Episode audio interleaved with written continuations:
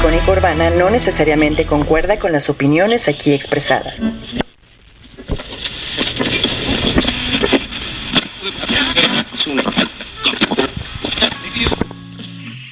Está por comenzar la palabra feroz. Un espacio para acercarse a la palabra, escrita, hablada, impresa, compartida. Creemos que la palabra nos acerca. Leer es conocerse.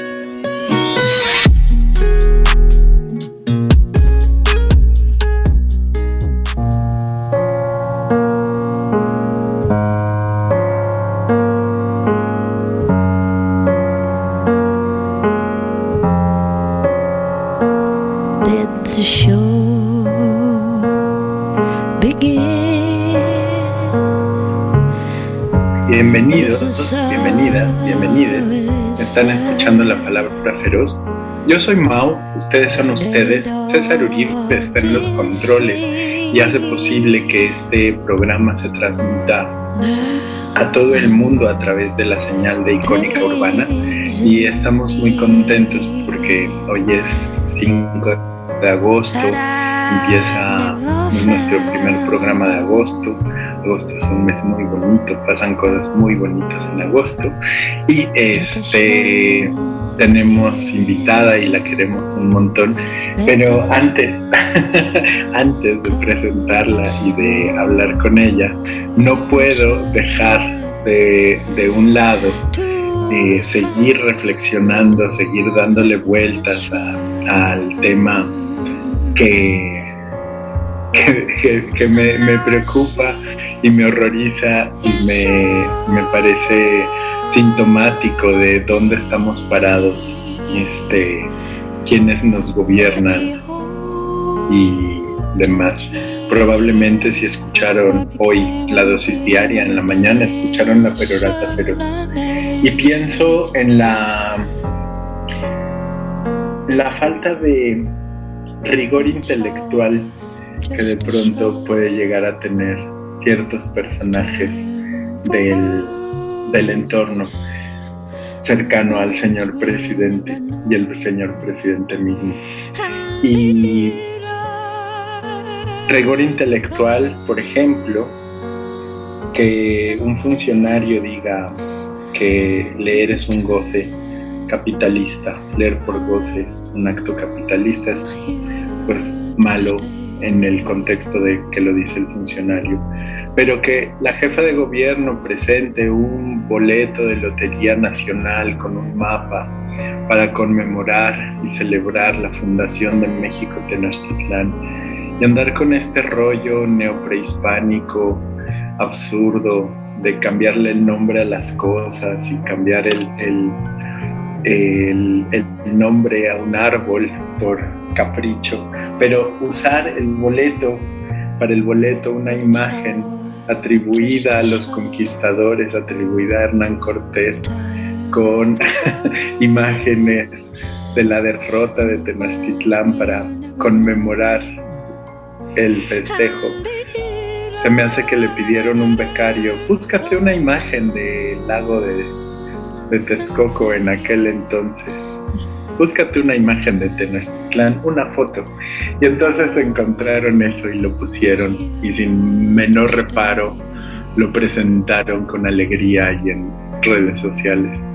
En fin, los historiadores hacen notar el punto y lo, lo reflexionamos y nos parece cuando menos eh, preocupante. Y así como hay una funcionaria que recibe su sueldo para decir quiénes tienen las mentiras, le dice a un periódico que el dato es correcto, pero que por qué ponen signos de, de, admiración, que no había necesidad de exagerar la nota cuando el dato era correcto.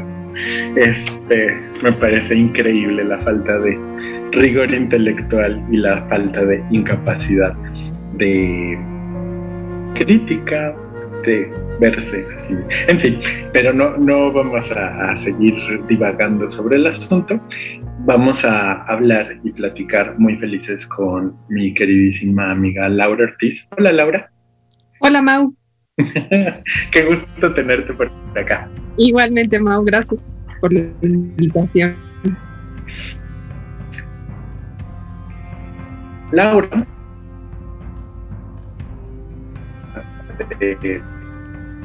Muchos años a este y mucha suerte que no haya otra haberme ido sus gompos de muchísimos años y haberme las acabado todas este y que hayamos amigos. Pero Laura también es una amiga con quien llevamos a cabo un proyecto del cual yo ahorita estoy un poquito retirado, que se llama Conejo Tigre Dragón y que busca promover la lectura entre niños, este, con los niños, promover el goce de la lectura con los niños. Pero y, pues con Laura es muy normal que hablemos de qué estás leyendo, de que, este, de escritores, escritoras, en fin, y en marzo la quise engatusar para un programa. Y le dije, tómate tú la batuta de la palabra feroz y habla tú nada más. Pero me dijo que no estaba lista. Y de pronto me dijo que ya estaba lista para el programa. Y aunque no es marzo, me parece muy pertinente porque existimos todo el año. O sea, no solo se habla de escritoras en marzo, sino todo el tiempo y no solo de población LGBT. Este, así que me pareció muy pertinente este, aceptarle la, la que estuviera lista y que viniera a hablar del tema escritoras que han sido parte de mi vida. Unos que, después. Pero está genial las ideas necesitan tiempo, ¿no? Sí, necesitaban asentarse en las ideas. Pues cuéntame. Bueno, pues primero haciendo referencia a lo que dices de conejo tigre dragón, este, pues la pandemia y el encierro nos tiene un poco limitadas nuestras actividades. Sin embargo, estamos en Facebook por si nos quieren buscar como Conejo Tigre Dragón donde promovemos pues librerías que buscan eh, ofrecer libros infantiles y juveniles, este, videos que pueden ser interesantes para los niños, ¿no? Como que ha sido una forma de mantener el vínculo con, con nuestros niños, con los que promovemos el, gusto por la lectura. Entonces nos pueden buscar en Conejo Tigre Dragón. Muy bien habría que, este, cuando se vuelva a hacer presencial las cosas, habrá que retomar cosas por ahí. Sí, es algo que, extrañamos mucho.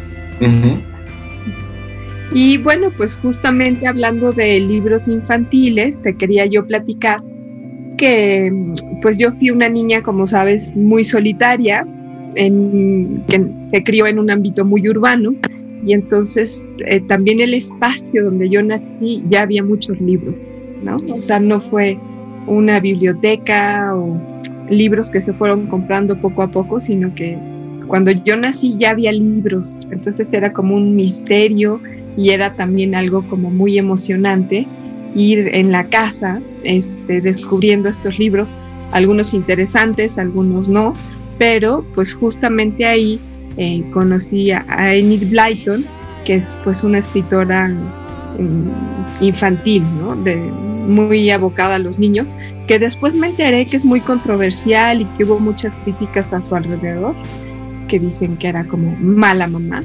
Entonces es de estos personajes que son famosos, que son reconocidos por sus obras y que pareciera que su trayectoria de vida es como reprobable, ¿no?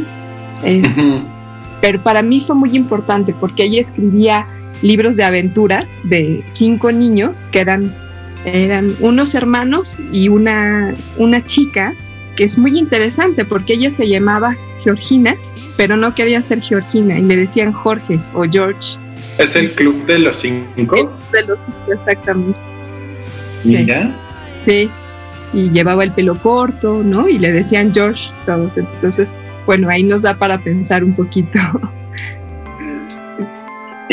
Mira, desde, desde entonces andabas buscando cuestiones de género sin saberlo.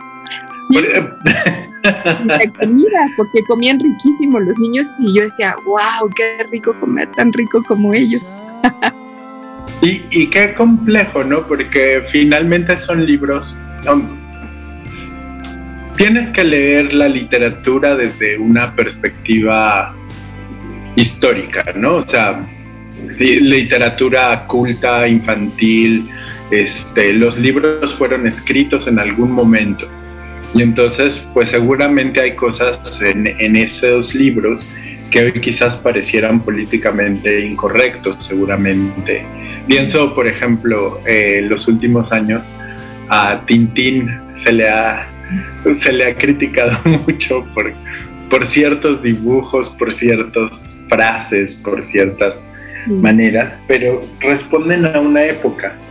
Y pienso que sería muy triste un mundo donde esos, esos temas y esos libros de pronto desaparecieran o fueran corregidos, ¿no? Como, como el caso de Mark Twain, donde varios profesores buscaron la desaparición de la palabra nigger de sus libros.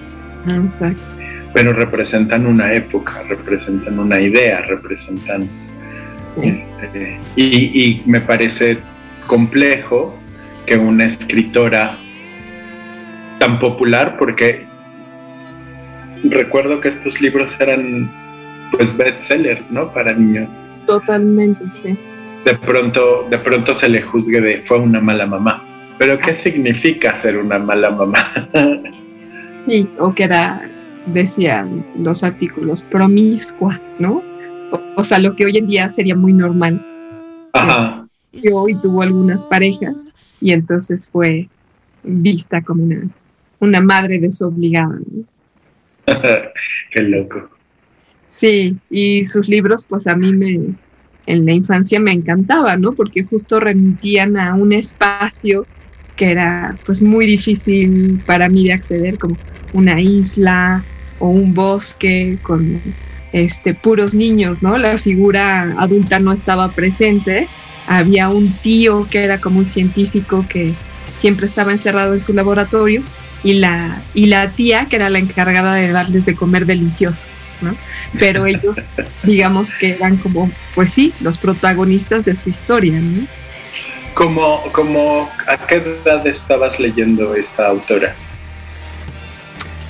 Mm, pues es que yo empecé a leer muy chiquita, entonces puede ser desde los 7, 8 años. Mira. Sí, sí. Qué bonito. Sí, y ella tiene otros libros para niños más pequeños, pero pues obviamente la trama no es de aventura, ¿no? Son como libros más, más sencillos. Ajá. Yo, yo recuerdo muy vagamente un libro de, del Club de los Cinco. Lo debo haber visto a mis 10 años, 10, 11 años me parecía perturbador. Ah, mira. Ajá. Ah. Como que me inquietaba lo que sucedía. Como si, como si fuera un cuento de Elena Garro. bueno, ah, tiene sentido lo que dices. Ajá. sí. Mira. Siempre había como un misterio o algo que descubrir o un malo, ¿no? O sea, era ¿Cómo, ¿Cómo se llama la autora? ¿Me, me puedes recordar? Annie Blyton. Ok. Y este, nació a finales del siglo XIX y se murió como en, el 68 del siglo pasado. Mm, interesante. ¿Qué, otras, ¿Qué otras escritoras han pasado, que han, han formado parte de tu vida? Otra escritora de la que me gustaría hablar, que fue muy criticada por un promotor de lectura cuyo nombre no me gustaría decir. Muy bien. pero, pero déjame hacer un hincapié. Yo sé de quién estás hablando, pero ese no es un promotor de lectura ni un promotor de la cultura, es un pamparrón. Sí. Ya. Sí, yo creo que hay que tener bases y como dices tú, pues hay que ubicar el contexto. Entiendo que Mujercitas tiene como tal vez una parte moral o de moraleja, pero también para mí, en la época en la que la leí, la obra, que era yo una niña, me daba mucho para pensar qué pasaría vivir en un contexto donde no hay hombres, ¿no? Donde no hay varones. ¿Qué pasaría si no estuviera mi papá? ¿Qué pasaría? ¿Cómo nos organizaríamos? ¿Cómo saldríamos adelante? ¿Qué estrategias realizaríamos como, digamos, ser creativas para poder vivir, ¿no? Y em, para mí era pues un libro muy mágico, ¿no? Como pensar que ellas por un lado pasaban como cierta pobreza o no pobreza, pero tal vez ciertas carestías y las estrategias que generaban para salir adelante. Y esto creo que se da en muchos contextos de guerra, ¿no? Es, es algo que no, no se da solo en una época, ¿no? Sino en varios contextos donde hay una guerra, donde los hombres se van, las mujeres generan todas estas estrategias y también estas redes de, solidaridad entre ellas. Entonces, para mí es, es un libro muy mágico y hace poco vi a un escritor de cuentos eh, infantiles diciendo que uno de sus libros favoritos era Mujercitas. Entonces mm. me reivindicó y dije, ah, mira, pues lo puedo decir. pero, además e, es, como curioso que te, te, pues de pronto eh, que haya caído en tus placeres culposos, ¿no? Haber leído Mujercitas, que te diera pena o vergüenza. Eh, una, una señora que yo conozco muy bien, este, que es mi mamá, es un libro favorito, este, y lo ha leído un montón de veces. Y hace no demasiados años le compré una edición nueva porque ella perdió su, su, ejemplar y demás, y me dijo que lo había disfrutado un montón. Y de hecho mandamos saludos a Bichis y a Malú, que nos andan escuchando, este, y que le mandaron especial saludos a Lau. Gracias, igualmente. pero, pero es eso, es un libro que, que pues finalmente mueve cosas y, y está escrito en una época y para pues no necesariamente un público mujer, ¿no? Sino para un público. Este, y a quien yo de pronto me da miedo de leerlo porque nunca lo he leído y no sé si lo voy a juzgar desde, desde mis mil años que tengo de edad, este, y ya no como, como un joven, pues. Sí. Una niña o un un niño, un niñe. Sí, eso creo que es importante y tú y yo lo hemos platicado mucho, que creo que hay libros que hay que leer en cierta época de la vida. Y como que yo he tenido el privilegio de poder leer, por ejemplo, Mujercitas cuando era niña, a Enid Blyton cuando era una niña más pequeña, ¿no? Pero sí, después yo creo que puede haber como una, una brecha de, de interés respecto porque por más que digas, lo debo de, leer con un contexto, pues puede que, el cerebro me juegue trucos, ¿no? Ahí. De, ay, no, esta escritura es ya antigua, decimonónica. Ay, no, esto. Como por los referentes que tienes ahora, ¿no? Ajá. Sí. De, oh, moralina. Sí, exacto. Vamos a hacer una pequeña pausa y vamos a escuchar nuestra primer canción del día de hoy. Todas las canciones que vamos a escuchar hoy y en el bonus track fueron seleccionadas por Lau este, y van en este mismo sentido de escritoras que han sido parte de su vida, pero pues no son escritoras sino cantantes y vamos a escuchar la canción Nada, es de Lido Pimienta, ahorita regresamos.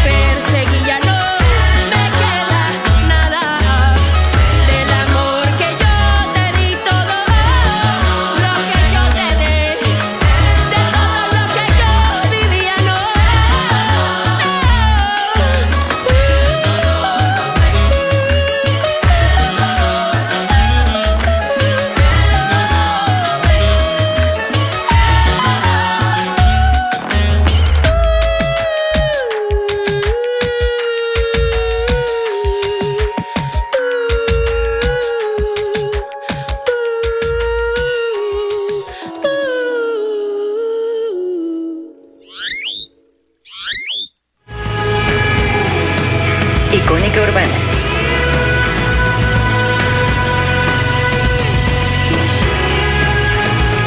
Escuchamos la canción Nada de Lido Pimienta. Es una canción muy bonita y la tenemos en la versión más bonita que hay de esta canción. Le mandamos un saludo a David Cruz que nos anda escuchando, que manda a decir saludos a Mau y a Lau, gracias por compartir su experiencia con la literatura.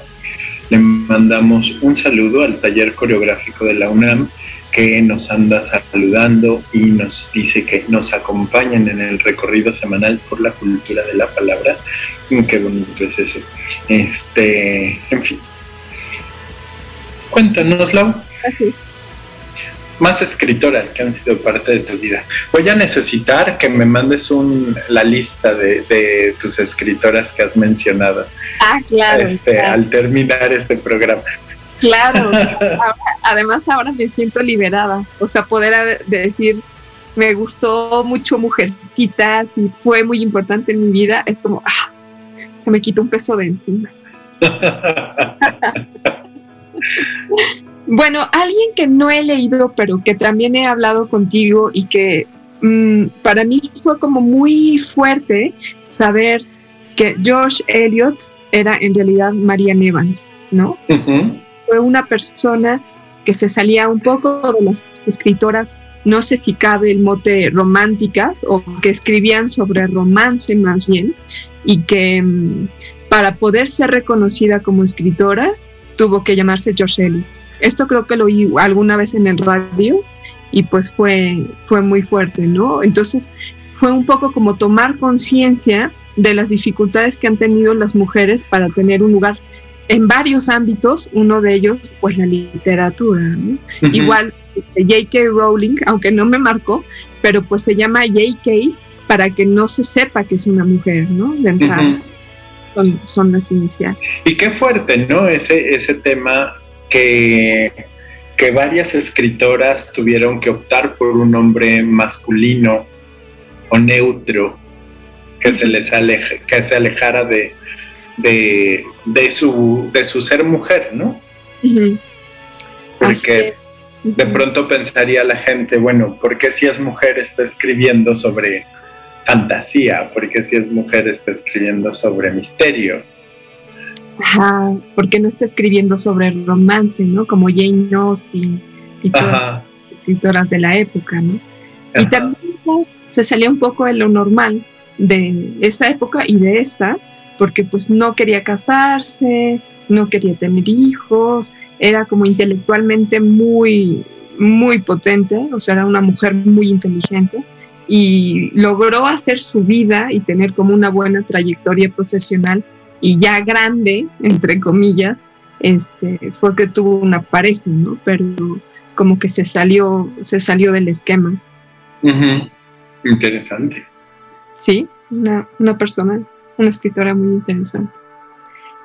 Y pues ya para la adolescencia, este, me gustaría compartir, eh, pues como agua para chocolate, ¿no? De Laura Esquivel, que también es un bestseller, hicieron la película, y para mí fue importante porque fue justamente ver que más allá de libros de romance o de amor, el libro de Como agua para chocolate mostraba como con mucha naturalidad y mucha transparencia la parte erótica y de deseo de la mujer, ¿no? a diferencia de los libros que yo había leído antes, ella no estaba enamorada del amor, ¿no? Sino que había un, deseo sexual muy evidente hacia el protagonista. Entonces, eh, yo ya había leído libros de realismo mágico, pero este especialmente fue importante para mí. Ya. ¿Cómo a qué edad lo habrás leído? Pues, ¿qué será? ¿Como a los 16? ¿Puede ser? Mm. Más o menos. Y, y, qué interesante, ¿no? O sea, lo que planteas me parece súper relevante poder pensar en, en el placer. Volver, o sea, volver al, al, tema al tema de la perorata, ¿no? Como, como no solo, no solo las mujeres se pueden enamorar, sino que además pueden gozar, ¿no? Y que, y que, es, me parece increíble que nos sorprenda el asunto, Porque más de la mitad de la población del mundo es mujer. Y que no se puede hablar del gozo, del, placer, del erotismo de, las mujeres. Este, y, pues qué, qué, maravilla haberte encontrado con, con un libro, ¿no? Sí, como que lo que correspondiera fuera a la mujer enamorada, ¿no?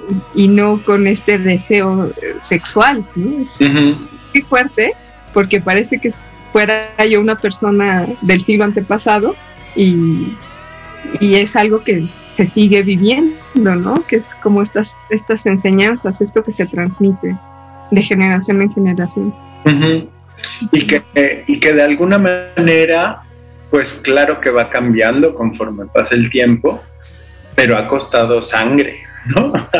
ha costado pues las voces de muchísimas escritoras, editores, editoras, este, peleando que eso se, se hable, se toque, se, se suceda en la literatura. Sí, o que sean vistas como escritoras menores, ¿no? Por ser mujeres. Catalogadas dentro del rubro de escritura para mujeres. Ajá. O libros para señoras, que de pronto este, existe ahí el, epíteto, ¿no? Y que, además yo lo he usado, o sea, no, no, no estoy libre de culpa en ese sentido, ¿no? Sí, hay, hay una escritora muy reciente que justo tiene mucho ese mote, ¿no? Guadalupe Nettel, que no es pero está cargando con ese estigma, ¿no? Y que, y que según nos informan, no es así. Habrá que leerlo. Este, que, para nada está en, ese rubro de, literatura ligera, romántica, de solo, solo un, personaje mujer buscando el amor, ¿no? Sino también como cuestionándose el cuerpo y cuestionándose la maternidad. ajá. Como los grandes temas que, de pronto no, no, se deberían de cuestionar según las buenas costumbres y la moral. claro, claro. Sí. Y, que además me parece muy relevante, o sea, este libro de Laura Esquivel que mencionas, me parece pues muy importante que te lo hayas encontrado en su momento. Pienso en lo que significó para mí en más o menos a esa edad encontrarme con Confesiones de una máscara de Yukio Mishima. Mm. Este que me significó también una apertura de sensaciones que yo no tenía en el radar a través de la literatura y que van ligadas a, eso, al goce, al placer y todo. Un libro que nada que ver, pero... Pero que, te da la experiencia, ¿no? Te permite tener esta experiencia. Exacto. Sí, y un poco en este sentido de literatura para señoras, ya que estamos hablando de eso, no ha marcado mi vida, pero también está Isabel Allende, ¿no? A la que sí he leído y he disfrutado sus novelas, igual que he disfrutado alguna novela en película, alguna película. Una adaptación. Sí, ¿no? O alguna, ¿qué puedo yo decir? Mm, no ligera, pero una novela que tal vez no va a trascender mi vida, no me va a marcar, pero que he disfrutado, ¿no? Y, ahora que mencionas a Isabel Allende, me viene a la cabeza algo eh, sus últimos libros tienen que ver con el placer, sí, el placer de la mujer, pero también el placer de la mujer adulta mayor. O sea, no solo porque, porque en Como agua para chocolate Laura Esquivel habla de, la joven que se enamora, ¿no? Y que desea. Pero, pero Isabel Allende... Eh, en El amante japonés habla de, ser una mujer de la tercera edad que siente placer y que tiene derecho al placer. Y qué importante este, darle cabida a esas voces, a esas situación y más desde un contexto latinoamericano, conservador, machista, este, que seguramente más de una persona en, en América Latina pensó, ¿cómo se atreve esta abuelita a decir estas cosas? Debería de estar en su casa, pero por supuesto que puede disfrutar todo. Claro, como que su edad biológica desde nuestra cultura corresponde ya casi a la castidad, ¿no? O sea, no, no hay lugar para, el disfrute de ese tipo, ¿no?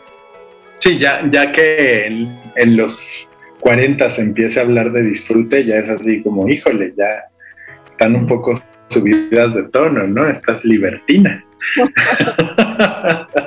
cuando, cuando realmente, pues, qué bonito poner sobre la mesa eso, que el placer está ahí toda la vida.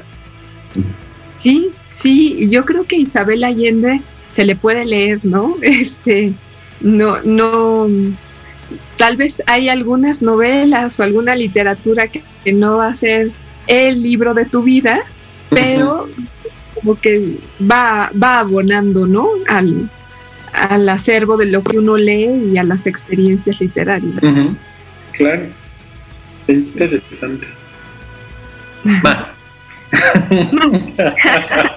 bueno, alguien de quien quería hablar que no es escritora, pero sí que escribe, y que la admiro muchísimo es Kate Tempest, que ahora ya no es una ella. No, ya no se adjudica el, género ella o él, ahora es Kate Tempest y hace, ¿cómo se dice? Spoken word. Ajá, spoken word. Palabra hablada. Pues se le dice spoken word en realidad, aunque sí sería, la traducción sería eso, palabra hablada. Ok, pues creo que es una chava súper talentosa y que va, o sea, lo que ella hace se puede hacer música, se ha hecho música, lo presenta el spoken word y es, en verdad es muy virtuosa, ¿no? Entonces también se presenta como libro o como poesía. Muy virtuosa. Muy virtuosa, ¿eh? porque ya no es virtuosa. Ajá, porque, porque sí, su último libro, este, su último creo que en 2020 pidió que se le reconociera en los pronombres they, them. Exacto. Eh, ella, ella es británica, ¿no? Este, inglesa.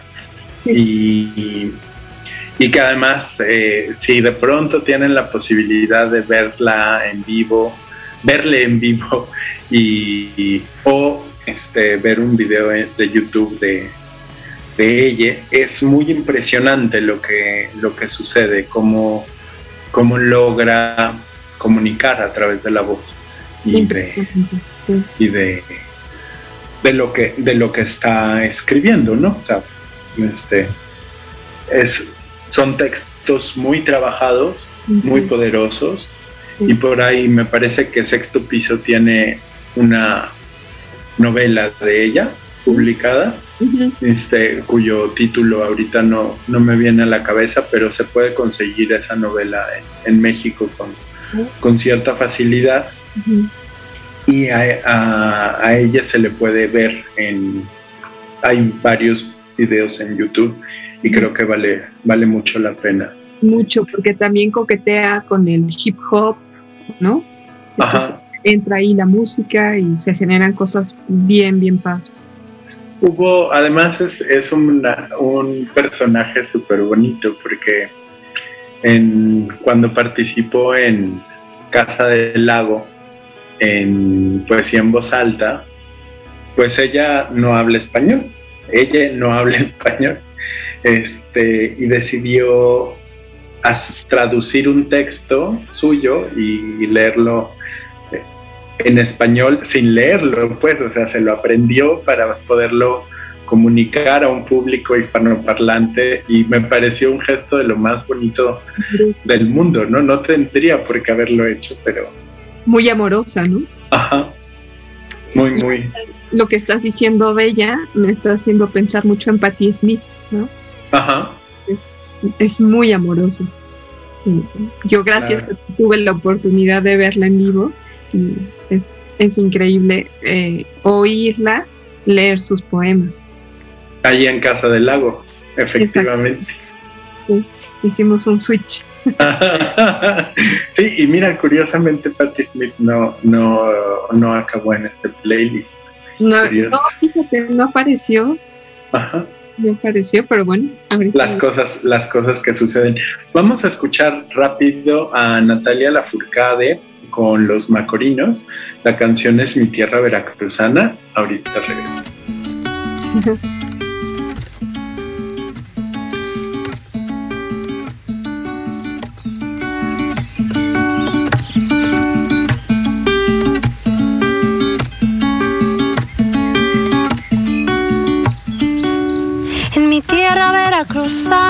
Solo quiero tomar café, un poquito de azúcar y caña, pa' ponerme a mover los pies. De la penca de una banana, de su verde morena piel, ando toda reenamorada. Solo quiero volverte a ver, volverte a ver, volverte a ver. Mi tierra veracruzana te quiero ver, volverte a ver, volverte a ver mi tierra veracruzana te quiero querer. En mi tierra veracruzana solo quiero abrazar el mar. De la noche te una hamaca, de mañana solo cantar.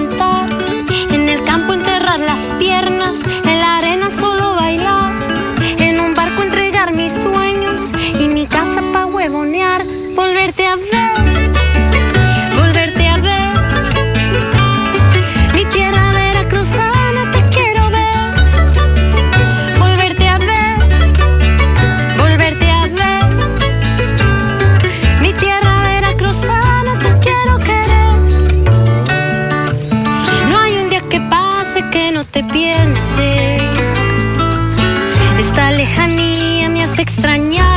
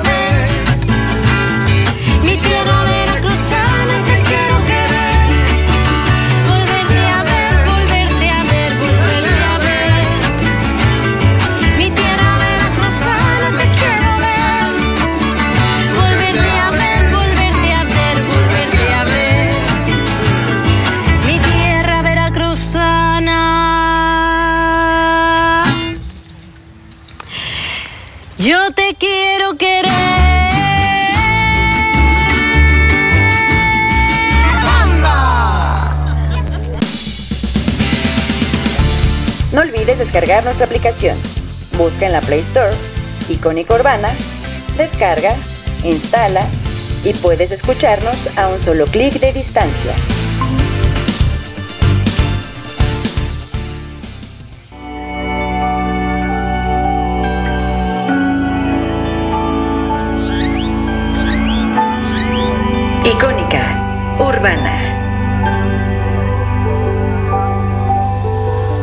Estamos de regreso, están escuchando La Palabra Feroz en Icónica Urbana y estamos hablando con Laura Ortiz del Temota. Qué bonito tema. Escritoras que han sido parte de mi vida.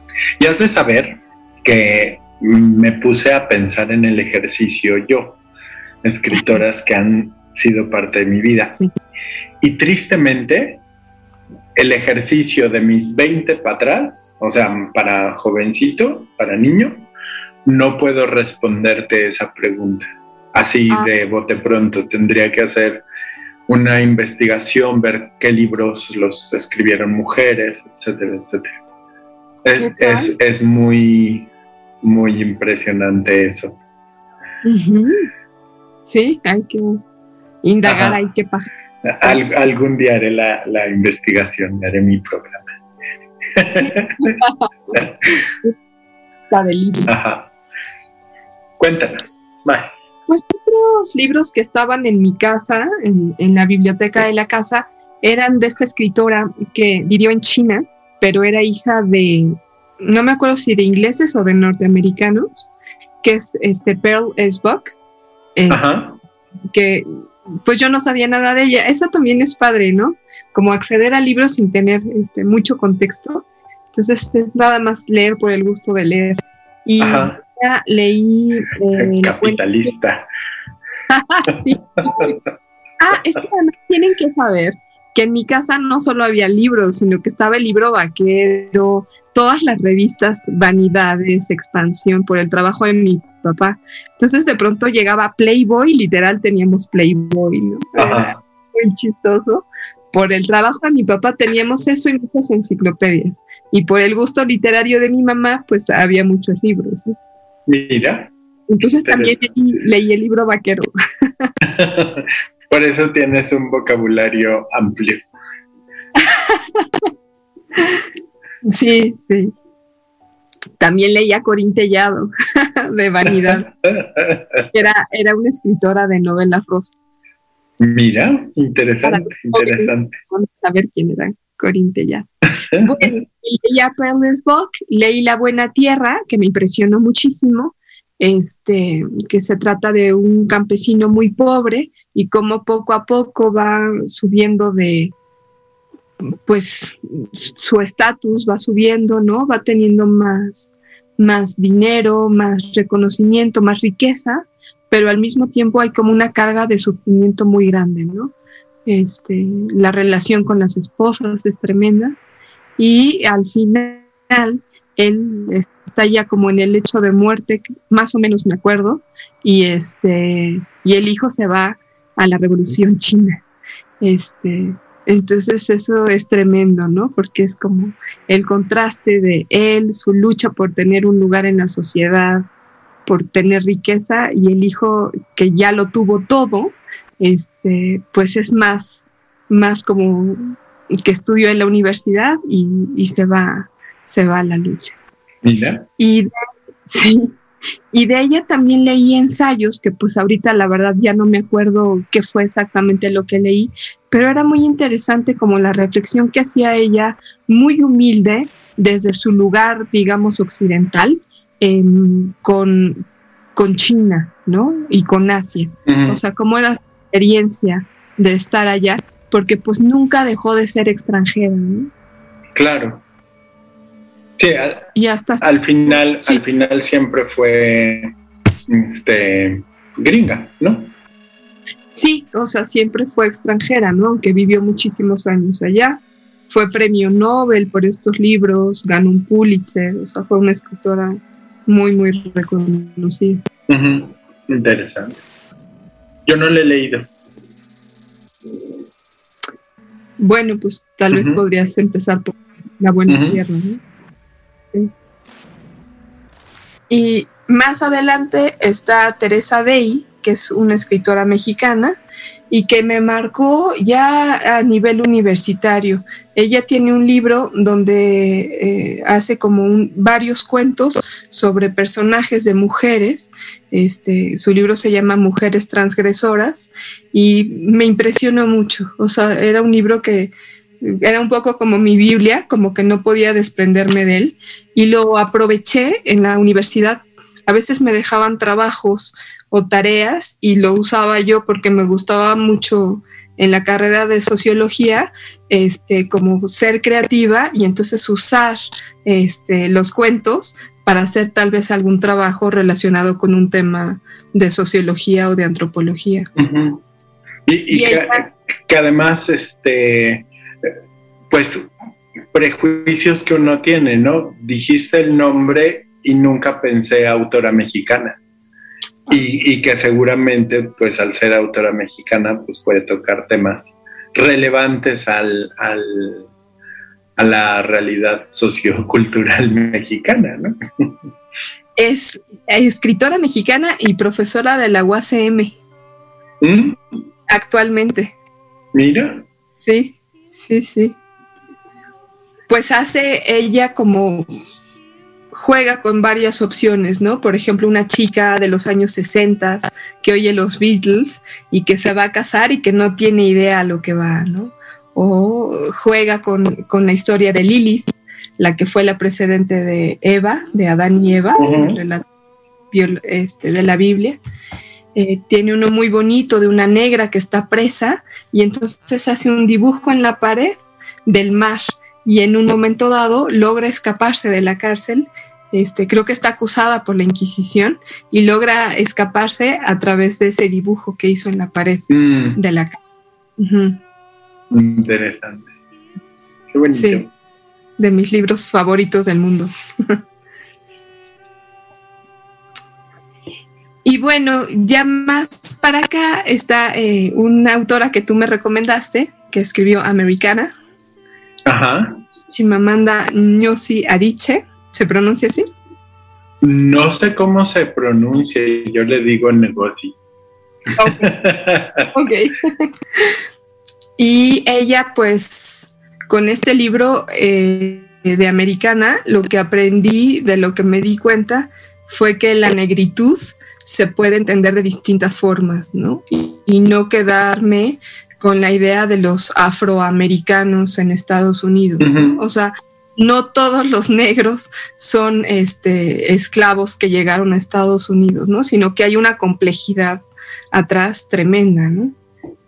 Sí, este, este libro del que, del que hablas, Americana, Americana, este, que tiene una H al final, es un libro súper interesante. Ella es nigeriana y una de las cosas que cuenta en una charla muy bonita que se llama El peligro de la, de la única historia, es una TED Talk súper bonita, cuenta que pues ella creció en Nigeria y que pues leía libros sobre la nieve y el invierno y demás, porque era lo que existía y que nunca tuvo noción de ser negra hasta que llegó a Estados Unidos. Y que es algo que sucede en Americana, ¿no? Como el, personaje no sabe este, qué significa ser negro hasta que la, la confronta la realidad, ¿no? Se, le, se le nombra, se le dice, se le, pero es que tú eres negra diferente, ¿no? sí, sí, sí, como, como la tratan, ¿no? Ajá. y, sí. y, hablábamos de, del tema de, cómo se nombra, ¿no? Eh, está el tema de los afroamericanos, los afromexicanos, lo afro, lo afrodescendiente, pero justo esta semana acaba de, una atleta española de corregir a uno de sus compañeros atleta español que ganaron medalla de oro. Le decía, somos negros, no somos gente de color, somos negros. Como la reivindicación de la palabra, ¿no? Sí, que esa también es una discusión bien interesante, ¿no? De qué es lo políticamente incorrecto o lo políticamente correcto y esta, esta cosa, ¿no? De cuando la persona se apropia eh, del, mote que se le hace y desde el activismo se apropia de, esa palabra, ¿no? Sí, lo, importante que es nombrarse así. Eh, además, una de las cosas más bonitas de Chimamanda Negocia Adichie, este, es que es una feminista, activista muy importante y con una voz muy muy contemporánea en el tema del, feminismo y, por qué educar en el feminismo, ¿no? Este, creo que con mucha conciencia de también que su voz es relevante en un, en un contexto. Si, si, si esta Isabel Allende le, está en un contexto machista, conservador, opresivo, no se diga un escritor en Nigeria, ¿no? Claro, claro. Y hay, algo que es bien importante también dentro del feminismo, que es el feminismo negro, ¿no? O sea que justo yo no critico para nada a las feministas blancas occidentales, porque en algún lado se tuvo que empezar, pero también hay un momento en que las negras levantan la voz, ¿no? Y nosotros estamos aquí y nuestro contexto es muy diferente. Entonces creo que eso también es relevante. Oye, Lau, se nos acaba el tiempo. Este, le mandamos un saludo a Esteban de de Pasto, Colombia, que nos anda ah, escuchando. Yo lo este, acabo de ver en, Facebook. Y manda saludos. Este, quisieras, va a haber un bonus track pequeñín donde quedarán cosas que no se pudieron decir y habrá otras canciones que no se pudieron escuchar, pero querrás decir algo como para concluir en dos minutitos. Te pongo a sufrir. Este, pues fue una experiencia súper linda porque fue vincular como mi parte personal, que es algo de lo que en general me cuesta trabajo hablar, este, y fue un ejercicio que hice un poco, ¿no? Como de hablar también de mí y de la relación con los libros, y pues creo que fue un ejercicio súper lindo, ¿no? Porque pues nos hace tomar conciencia de la importancia de estas autoras, aunque no sea la premio Nobel como Perles Bock, pero sí tienen un papel en, en, mi vida y creo que en la vida de las personas que las han leído, ¿no? Pues te, agradezco muchísimo este, que hayas caído en la provocación y, y, que haya germinado la idea hasta, hasta este momento y que estemos hablando ahorita en agosto de escritoras. Me parece increíble y súper bonito. Sí, no, no dejemos todo para más. Exacto, exacto, es algo que, hay que continuar y hacer. Nos vamos a despedir con Declare Independence, es de Björk, este, y nos encanta Björk, qué maravilla. Muchas gracias, Lau, gracias por venir. La canción. y, y, gracias César Uribe por estar en los controles. Sigan escuchando Icónico Urbano Ana, le mandamos un abrazote y una felicitación enorme a los chicos de Mezcal y Charlas que hoy cumplen un año de transmisiones. En realidad lo cumplen mañana, pero hoy se celebra su un año de transmisiones, así que felicidades. Ellos estarán hoy en los Jueves Espectaculares de Icónica Urbana a las 9 de la noche. Gracias por escuchar. Gracias, Mau.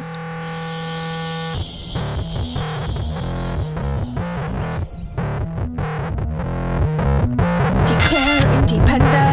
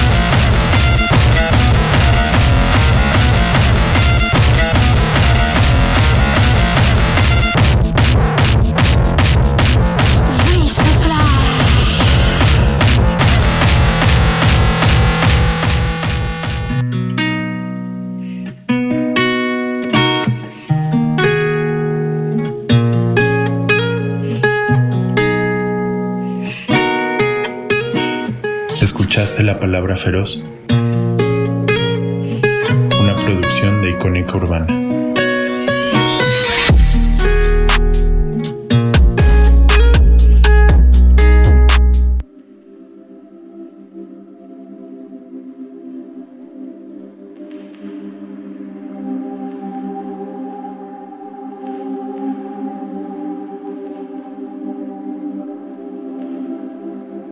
Estamos de regreso en este bonito bonus track con Laura Ortiz este, para hablar de escritoras que marcaron su vida y que se quedaron pendientes del programa regular.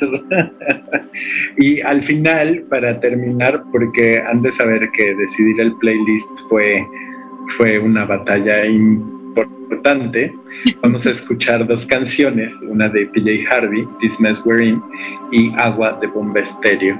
Este, con eso cerraremos el programa, pero ¿qué se te quedó pendiente, Lau, de las escritoras? Pues la poesía, la poesía, ¿no? En las mujeres. Y también la poesía contemporánea mexicana, porque pues hubo una época en que yo me sentía muy distanciada de, de la producción que se hacía de la poesía, ¿no? O sea, no resonaba en mí.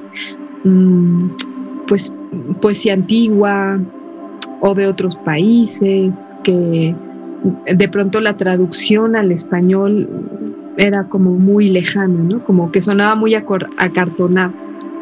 Hasta que llegaron, ¿cómo se dice? Poetas. Poetas. Como Marisela Guerrero, ¿no? Entonces, cuando oí el poema de Alaska, dije, wow, o sea, alguien está diciendo con palabras tan bonitas lo que yo he sentido muchas veces. Qué maravilla. ¿Tienes a la mano ese poema y lo quieres leer? Sí, por favor. es Alaska. Por la avenida Insurgentes pasa un tráiler y suena su claxon, como bocina de barco. Nos miramos de babor a estibor Hacemos planes. Anchorage, isla de Kodiak. Nos embarcamos. The Fishing License en regla. Pescamos arenques y salmones. Viajamos. Bebemos. Zarpamos. Es súper bonito. Me encanta, sí. y, y como muy juguetón.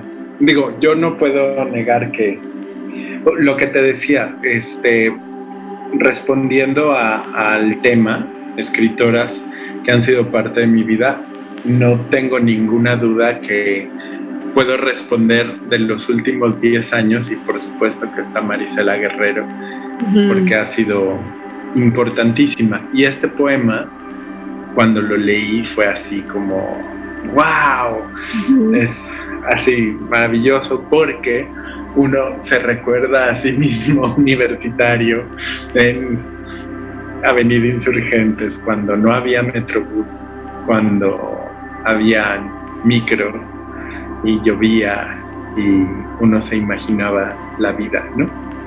Sí, que te evoca, te evoca otro lugar, otro espacio, ¿no? Ajá. Ajá. Qué maravilloso. Sí, a mí lo que me evoca fue una vez que vi una peregrinación de trailers que iba como a ver a la Virgen o algo así, y iban tocando los claxons muy fuerte porque eran trailers. Entonces, este, a mí me evocaban justamente a barcos. Entonces, cuando, cuando oí este poema, dije, ah, qué maravilla. Qué maravilloso. Y, y Mónica Gameros, pues nos remite a, bueno, me remite a otras como este Claudia Bramo, ¿no? Perdí tantito. Ah. Mónica Gameros. Mónica Gameros, este, Marisela Guerrero me remite a otras poetas como Mónica Gameros y Claudia Bramo. Ya. Que, por ejemplo, Mónica Gameros lo que me pasó fue muy fuerte como, como que sus poemas resonaban en, en mí, o sea, como que me hablaban a mí, ¿no? Y después, bueno, ya Claudia Bramo, o sea, el ritmo que tiene en su poesía, eh, la forma en que escribe, es como, como otra oportunidad, ella y Marisela Guerrero, para, para volver a, la poesía, ¿no? Volver a leerla. Como la, construcción desde, desde otro punto. de la palabra. Así es, así es. Y, voy a hacer una acotación que ha de ser Paula y no Claudia. Ah, perdón, Paula, sí. las notas luego se, se, vuelven locas. Sí, aquí está. Aquí. Sí, sí, perdón, Paula, no Claudia. No, y, y me parece que también no solo la poesía mexicana está en un momento súper lindo, sino que la poesía escrita por mujeres está en un momento súper, súper poderoso y relevante. No, no, la palabra feroz lleva un rato insistiendo en el tema, pero es muy, muy bonito y que conste que yo no te dije que las pusieras ni hablaras de No, para nada. Al contrario, son como influencias o, autores que van permeando me gracias a, la palabra feroz, ¿no? Qué alegría. Sí. Algo, algo hemos hecho bien. Totalmente. Pues muchas gracias, Lau. Este, gracias, Lau. ¿Te queda algo en el tintero? No, no, nada. Encantada de estar contigo. Súper. Pues nos despedimos y gracias por escuchar. Adiós.